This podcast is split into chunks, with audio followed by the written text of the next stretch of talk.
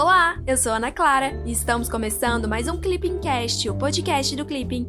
Meu papel aqui é trazer uma atualização rápida do que aconteceu na última semana e pode cair na prova do CACD, o concurso de admissão à carreira de diplomata. Agora me conta, você é CACDista? Estuda para o CACD ou pretende começar a estudar? Corre lá para o Clipping, acesse clippingcacd.com.br para ter acesso à plataforma mais completa de estudos para quem quer ser diplomata e começar a estudar para o concurso com autonomia e gastando muito pouco. Excepcionalmente, não teremos o Romeu com a gente hoje. Assim como muitos de vocês, ele está focadíssimo nos estudos e não conseguiu participar da gravação do episódio. Mas semana que vem ele tá de volta, viu? Nessa edição do Clipping Cast, que aborda os principais fatos que ocorreram entre os dias 27 e 31 de julho de 2020, vamos trazer muitas informações do assunto da moda, a disputa entre Estados Unidos e China, a fechamento de consulados, diagnóstico do embaixador dos Estados Unidos no Brasil sobre o 5G no país e o anúncio da retirada de parte das tropas norte-americanas da Alemanha. Sobre outros temas, também tem negação dos alemães de uma possível reincorporação da Rússia ao G7, confrontos entre Hezbollah e Israel no Líbano e a despedida de Roberto Azevedo da OMC.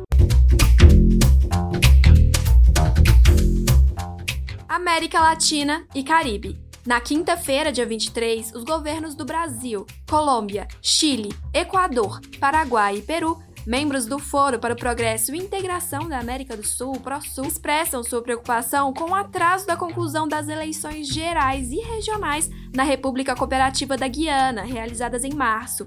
Os Estados-membros do ProSul ressaltaram que essa situação ameaça a estabilidade da Guiana e atenta contra os princípios democráticos. Uma das diretrizes fundamentais do ProSul é a observância da democracia, do Estado de Direito e das respectivas ordens constitucionais, e a promoção, proteção, respeito e garantia das liberdades fundamentais.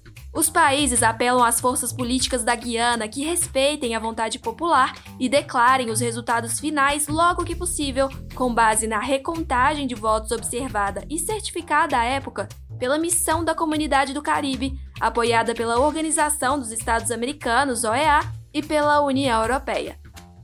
Na sexta-feira, dia 24, Brasil e Chile assinaram um memorando de entendimento sobre cooperação em telecomunicações e economia digital. O instrumento permitirá aprofundar a cooperação bilateral em áreas estratégicas para os dois países, tais como conexão digital, infraestrutura de telecomunicações, conectividade e fluxo de dados entre os dois países. O memorando prevê ainda a cooperação em internet das coisas, 5G, inteligência artificial e suas aplicações. O documento possibilitará ainda fornecer e expandir o mercado digital regional, promover a convergência entre as agendas digitais da Aliança do Pacífico e do Mercosul, bem como interconectar o mercado digital regional com os mercados digitais de outros continentes. A assinatura do Memorando de Entendimento evidencia o caráter estratégico das relações dos dois países e a firme disposição dos presidentes Jair Bolsonaro e Sebastião Pinheira de continuar trabalhando em conjunto para promover a prosperidade, a liberdade e a democracia. Estados Unidos. Na segunda-feira, dia 27, a China fechou o consulado dos Estados Unidos em Chengdu em resposta ao fechamento do consulado chinês em Houston, Texas. Washington havia classificado o consulado chinês como um centro de espionagem e de roubo de propriedade intelectual. Pequim respondeu, afirmando que os Estados Unidos haviam violado o direito internacional, as normas básicas das relações internacionais e os termos da Convenção Consular China-Estados Unidos. Os chineses deram um prazo de 72 horas para os norte-americanos encerrarem as atividades do consulado de Chengdu, o mesmo prazo que foi dado para os diplomatas chineses em Houston. Embora não fosse o maior nem o mais importante, o consulado de Chengdu localiza-se em uma região estratégica de interesse para os Estados Unidos, próximo ao Tibete e Xinjiang, regiões autônomas marcadas por conflitos internos e externos. Pessoal, aqui é importante lembrar que a província de Xinjiang, no noroeste da China, concentra grande quantidade de povos muçulmanos, sobretudo da etnia Uyghur, o que dá um componente étnico particular ao movimento de independência local, o movimento de independência do Turcomenistão do Leste, considerado até um grupo terrorista por Pequim. Os uigures são um grupo étnico de origem turcomena, cuja população é majoritariamente muçulmana sunita. Alegadas violações de direitos humanos do povo uigur por meio da instauração de campos de reeducação vem ganhando atenção internacional. Alega-se que o governo de Pequim promove uma política de sinicização com o objetivo de homogeneizar a configuração étnica da região em torno da etnia Han majoritária na China. Na quarta-feira, dia 29, o embaixador dos Estados Unidos no Brasil afirmou que, caso o Brasil permita que a Huawei forneça equipamentos para a rede de 5G brasileira, certamente haverá consequências econômicas, como a queda no investimento direto norte-americano no Brasil. Para o embaixador dos Estados Unidos no Brasil, a presença de tecnologia chinesa geraria temores nas empresas norte-americanas em relação a segredos de propriedade intelectual. De acordo com o embaixador, uma alternativa aos baixos custos da tecnologia chinesa seria o recurso ao International Development Finance Corporation, fundo criado em 2018 que financia projetos de interesse estratégico dos Estados Unidos e de seus aliados Todd Chapman, o embaixador dos Estados Unidos no Brasil, ressaltou que os Estados Unidos e Brasil negociam um acordo de facilitação de comércio e de regulamentos para o comércio digital. Para compreender melhor a preocupação do embaixador dos Estados Unidos sobre a presença chinesa no Brasil, a gente tem que lembrar que, desde 2009, a China é o principal parceiro comercial do Brasil Além disso, Pequim também tem sido uma importante fonte de investimento externo para o país, com destaque para a região do Nordeste. Os investimentos da China na região são direcionados principalmente nas áreas de energia, tecnologia de reconhecimento facial e vídeo monitoramento, telecomunicações e infraestrutura.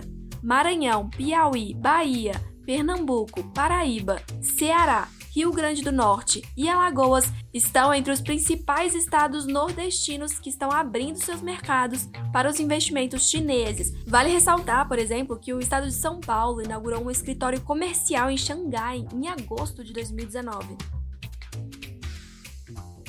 Na quinta-feira, dia 30, o presidente dos Estados Unidos, Donald Trump, anunciou a retirada de 12 mil das 36 mil tropas norte-americanas presentes na Alemanha. A medida foi tomada em meio a críticas de Trump ao governo alemão, com descumprimento do compromisso no âmbito da OTAN de alcançar piso de 2% do PIB em gastos militares e de defesa. Em 2019, a Alemanha aplicou apenas 1,36% do PIB, o 17º lugar entre as nações da OTAN. Em resposta à medida norte-americana, o governo da Alemanha afirmou que a retirada das tropas não é do interesse do país nem da OTAN e que não faz sentido geopolítico para os Estados Unidos. A Alemanha abriga atualmente o segundo maior contingente dos Estados Unidos no exterior, atrás somente do Japão, que tem 55,6 mil militares norte-americanos em seu território. Aqui, muita gente fica em dúvida se esses 2% de gastos são uma meta formal ou compromisso político. Para ter isso mais claro, é importante lembrar que, por meio da Declaração de Gales de 2014, os Estados-membros da OTAN concordaram em reverter a tendência de queda nos orçamentos nacionais de defesa. Para tanto, os aliados comprometeram-se formalmente com a meta de destinar 2% de seus produtos internos brutos em defesa até 2024 para você ter uma ideia, até aquele momento havia apenas uma diretriz informal em relação ao percentual do PIB para a área de defesa. União Europeia. No domingo, dia 26, o ministro das Relações Exteriores da Alemanha rejeitou a possibilidade de readmissão da Rússia no G7 após apelo do presidente dos Estados Unidos, Donald Trump, em favor dos russos, para os alemães, enquanto não houver progresso significativo na solução dos conflitos na Crimeia e no leste da Ucrânia, não há possibilidade de reincorporação da Rússia ao G7.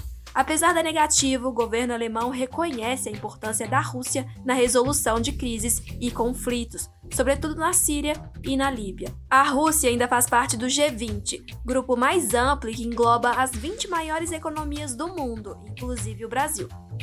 Vale lembrar que o grupo dos sete, o G7, é composto por Alemanha, Canadá, Estados Unidos, França, Itália, Japão e Reino Unido. embora a União Europeia também esteja representada. Esses países são as sete economias mais avançadas do mundo, de acordo com o Fundo Monetário Internacional, o FMI.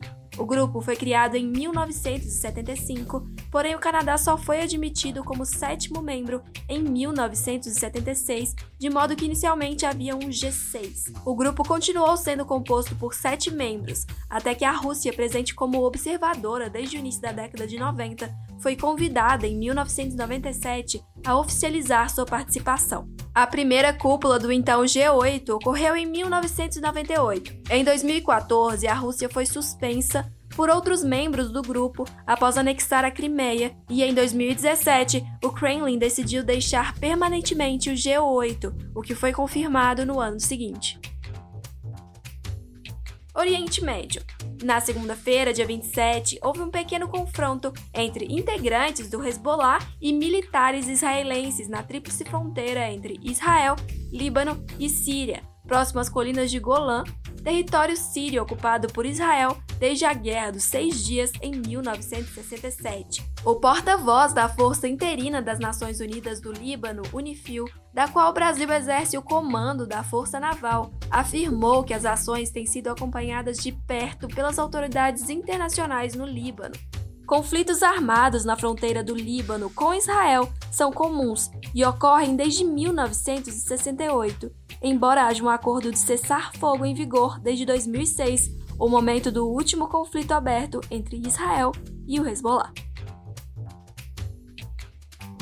Sempre que formos falar de conflitos fronteiriços envolvendo Israel, é muito importante lembrar da Resolução 242 do Conselho de Segurança da ONU, lá de 1967, que pede a retirada de tropas de Israel dos territórios árabes conquistados na Guerra dos Seis Dias de 1967. A resolução também pede o término de todas as reivindicações e o reconhecimento da soberania, da integridade territorial e da independência política de todos os estados na região, bem como de seu direito a viver em paz dentro de fronteiras seguras e definidas, livres de ameaças ou atos de força. A Guerra dos Seis Dias de 1967 começou com o ataque de Israel contra a Síria, a Jordânia e o Egito, sob o argumento de que havia iminente ameaça de invasão árabe aos territórios israelenses. Ao final do conflito, Israel anexou, além da Cisjordânia, na Jordânia, as colinas de Golã, na Síria, a península de Sinai, no Egito, a faixa de Gaza, na Palestina, e a cidade de Jerusalém. OMC na quinta-feira, dia 23, o diretor-geral da OMC, Roberto Azevedo, deixou o posto após sete anos à frente da organização. O embaixador brasileiro afirmou que a OMC se encontra em uma encruzilhada e que o seu trabalho tentou aproximar a organização do século XXI, embora ainda seja necessário um conjunto de reformas. Azevedo recordou marcos relevantes de seu período como diretor-geral da OMC, como o Acordo de Facilitação de Comércio firmado na Ministerial de Bali em 2013, e o Acordo de Tecnologia da Informação, assinado em Nairobi em 2015.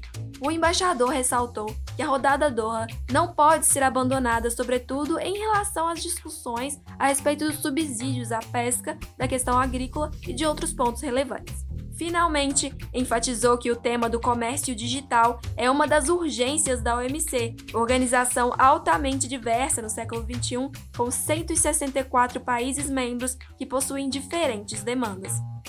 A gestão de Roberto Azevedo frente ao OMC foi marcada por duas importantes entregas. Primeiramente, o Acordo de Facilitação do Comércio, aprovado em 2013, que simplifica os processos aduaneiros, reduzindo os custos e os prazos de comercialização internacional.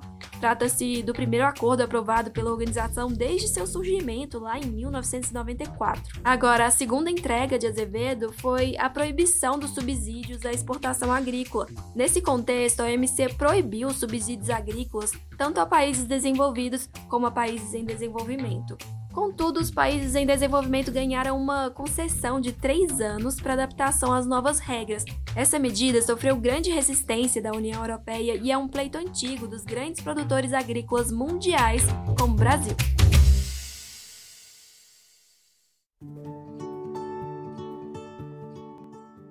Chegamos ao fim do Clipping Cast com o um resumão da semana dos dias 27 a 31 de julho de 2020. Agora chegou a sua vez. Mande o seu feedback sobre o conteúdo do podcast pelo nosso Instagram, o arroba clipping__csd. E me conta se você sentiu falta do Romeu, viu? Eu tô aqui morrendo de saudade. Além disso, manda lá para todo mundo nos stories que você está aqui acompanhando o podcast. Até semana que vem com mais Clipping Cast para você. Tchau, tchau!